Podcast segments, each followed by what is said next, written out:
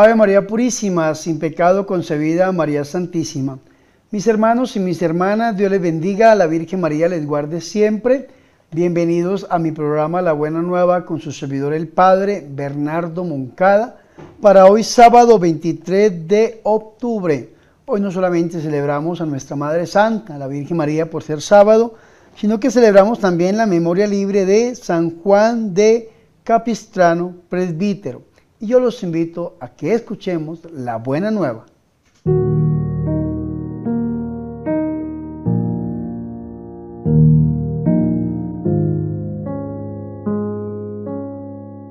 El Señor esté con ustedes. Proclamación del Santo Evangelio de nuestro Señor Jesucristo según San Lucas. En aquella ocasión se presentaron algunos a contar a Jesús lo de los Galileos cuya sangre vertió Pilato con la de los sacrificios que ofrecían. Jesús les contestó, ¿piensan que esos Galileos eran más pecadores que los demás Galileos porque acabaron así? Les digo que no. Y si no se convierten, todos perecerán lo mismo. Y aquellos 18 que murieron aplastados por la torre de Siloé, piensan que eran más culpables que los demás habitantes de Jerusalén? Les digo que no. Y si no se convierten, todos perecerán de la misma manera. Y les dijo esta parábola. Uno tenía una higuera plantada en su viña y fue a buscar fruto en ella y no lo encontró. Dijo entonces al viñador, ya ves, tres años llevo viniendo a buscar fruto en esa higuera y no lo encuentro córtala. ¿Para qué va a ocupar terreno de balde? Pero el viñador contestó, Señor, déjala todavía este año. Yo cavaré alrededor y le echaré abono a ver si da fruto. Si no, la cortas. Palabra del Señor.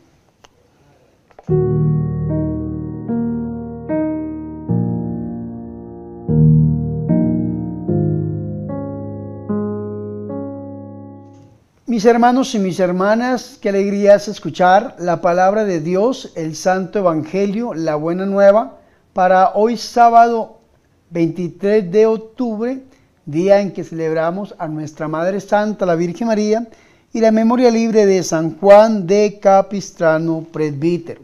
Le pedimos al Señor que por las intenciones de estos grandes santos, los deseos de nuestros corazones se hagan una realidad. Ahora, mis hermanos, vea qué interesante. Para este sábado hemos escuchado el inicio del capítulo 13 del Evangelio según San Lucas. Recordemos que Lucas es el Evangelio de la Misericordia. Hemos escuchado los versículos del 1 hasta el 9. Estos nueve versículos los podemos dividir en dos grandes partes. Primero, versículos del 1 al 5, donde encontramos una invitación a la penitencia. Y segundo, versículos del 6 al 9, donde encontramos la parábola de la higuera estéril. Vamos a escuchar la primera parte, la invitación a la penitencia. Dice, en aquel tiempo, es decir, en el tiempo de Jesús, en aquel tiempo llegaron algunos y le contaron a Jesús lo de los Galileos, cuya sangre había mezclado Pilato con la de los sacrificios.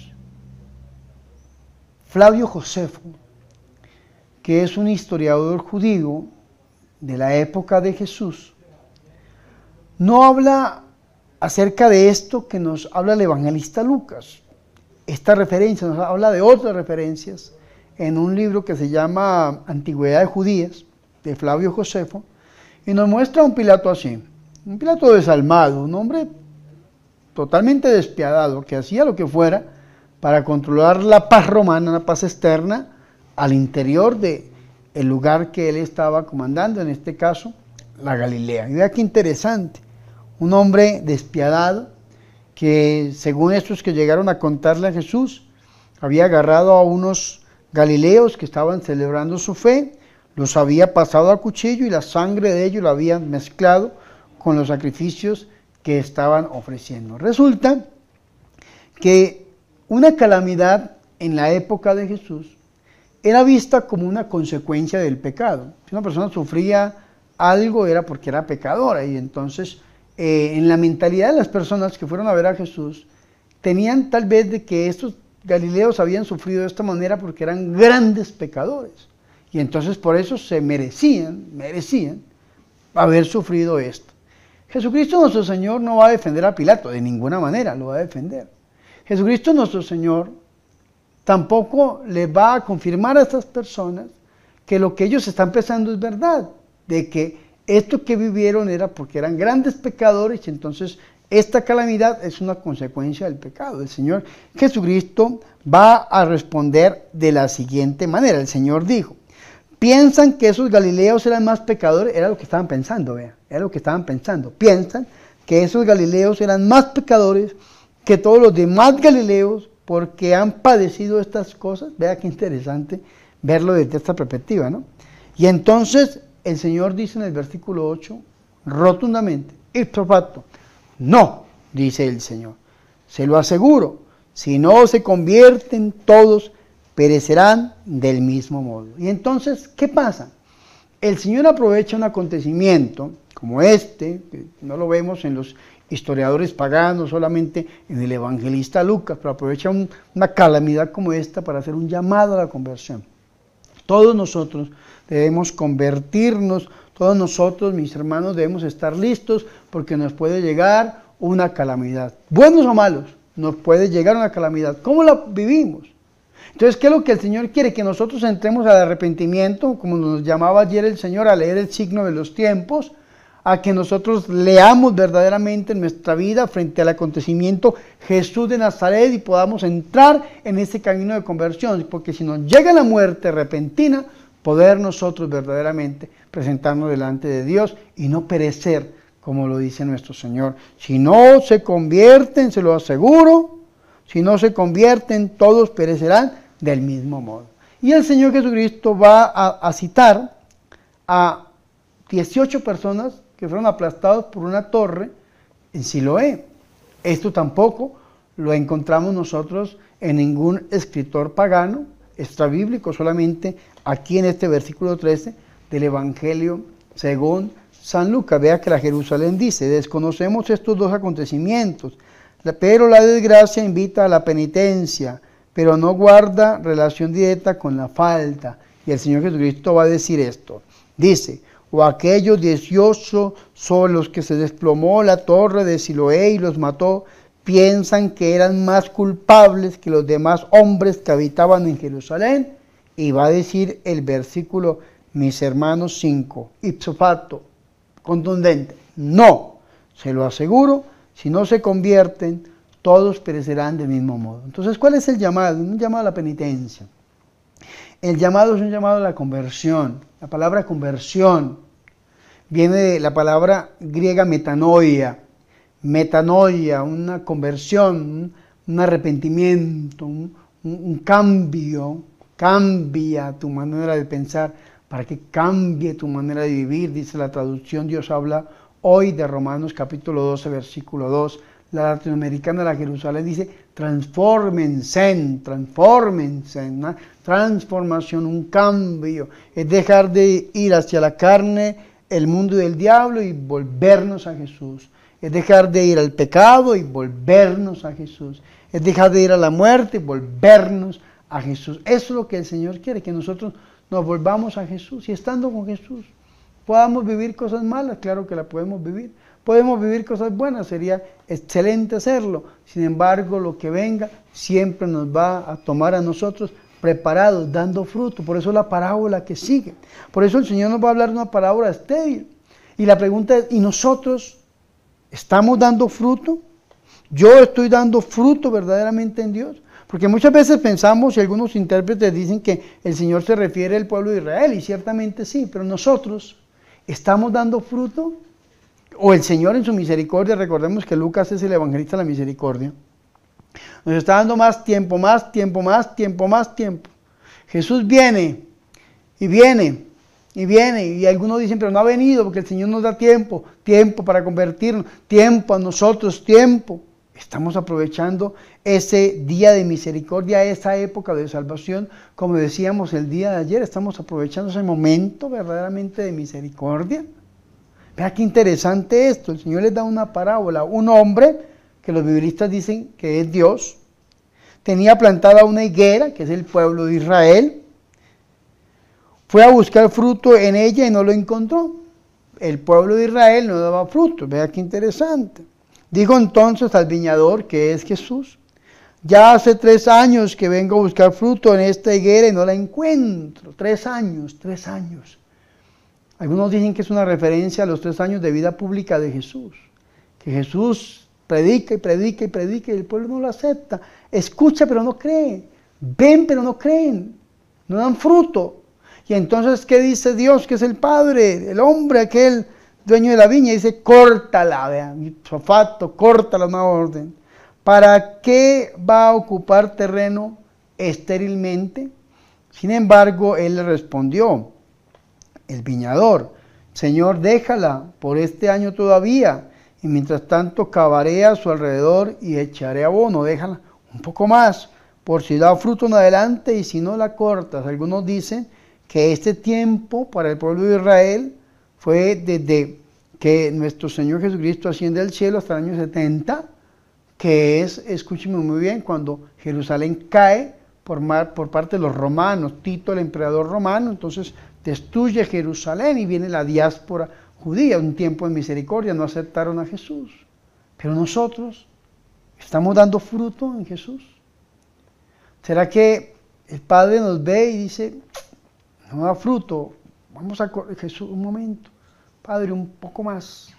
Que confíe en nosotros. ¿Qué fruto estamos dando? Ojalá que nosotros, que somos viña del Señor, que somos parte del cuerpo místico de Cristo, podamos convencernos de esto y empecemos a dar frutos, frutos en abundancia, el 30, el 70, el 100, como la parábola del sembrador. ¿Y cómo hago, Padre, para dar fruto? Pues busquemos a Jesús a través del corazón inmaculado de la Santísima Virgen María y volvámonos arrepentidos y pidámosle al Señor que podamos verdaderamente convertirnos, aceptarlo a Él como nuestro Dios y nuestro Salvador. Gloria al Padre, al Hijo y al Espíritu Santo, como era en el principio, ahora y siempre, por los siglos de los siglos. Amén.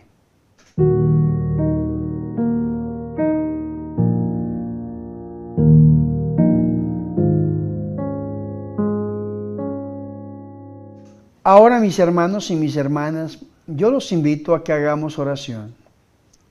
Te bendecimos, Dios de la paciencia, porque continuamente nos invitas a una conversión que nos libere de nuestra propia mezquindad. Queremos convertirnos a los valores del reino, desprendimiento, fraternidad, paz, misericordia, limpieza de corazón, generosidad y esperanza. Virgen María, Madre de Dios, ruega e intercede por nosotros. Amén.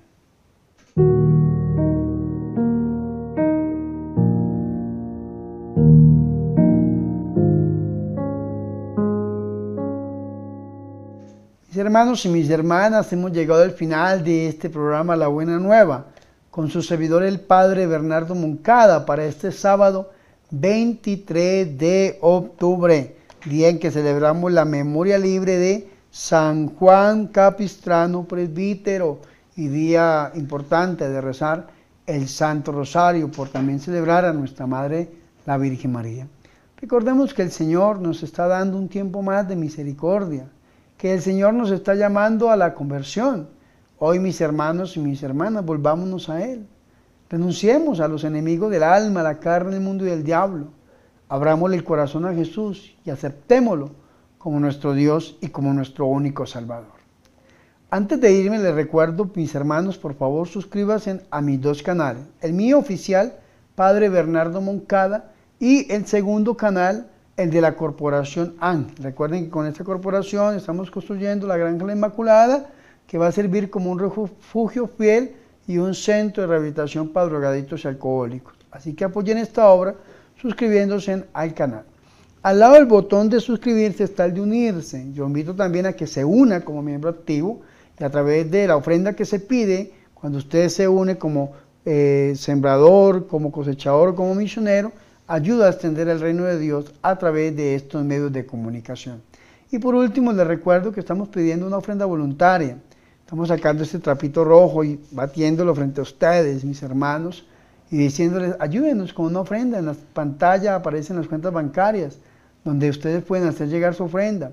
Esta ofrenda se utiliza para la realización de estos videos y si queda algo también para la Granja La Inmaculada, porque si Dios lo permite, va a ser un lugar muy bendecido para la gloria del Señor. Yo oro por ustedes para que el Señor les bendiga y les devuelva al ciento por uno. Y no siendo más, mis hermanos y mis hermanas, recibimos la bendición. El Señor esté con ustedes. Y la bendición de Dios Todopoderoso, Padre, Hijo y Espíritu Santo, descienda sobre ustedes y permanezca para siempre. Amén. Por favor, recen por mí. Recuerden que yo soy el Padre Bernardo Moncada, su amigo, su sacerdote, que yo soy su servidor.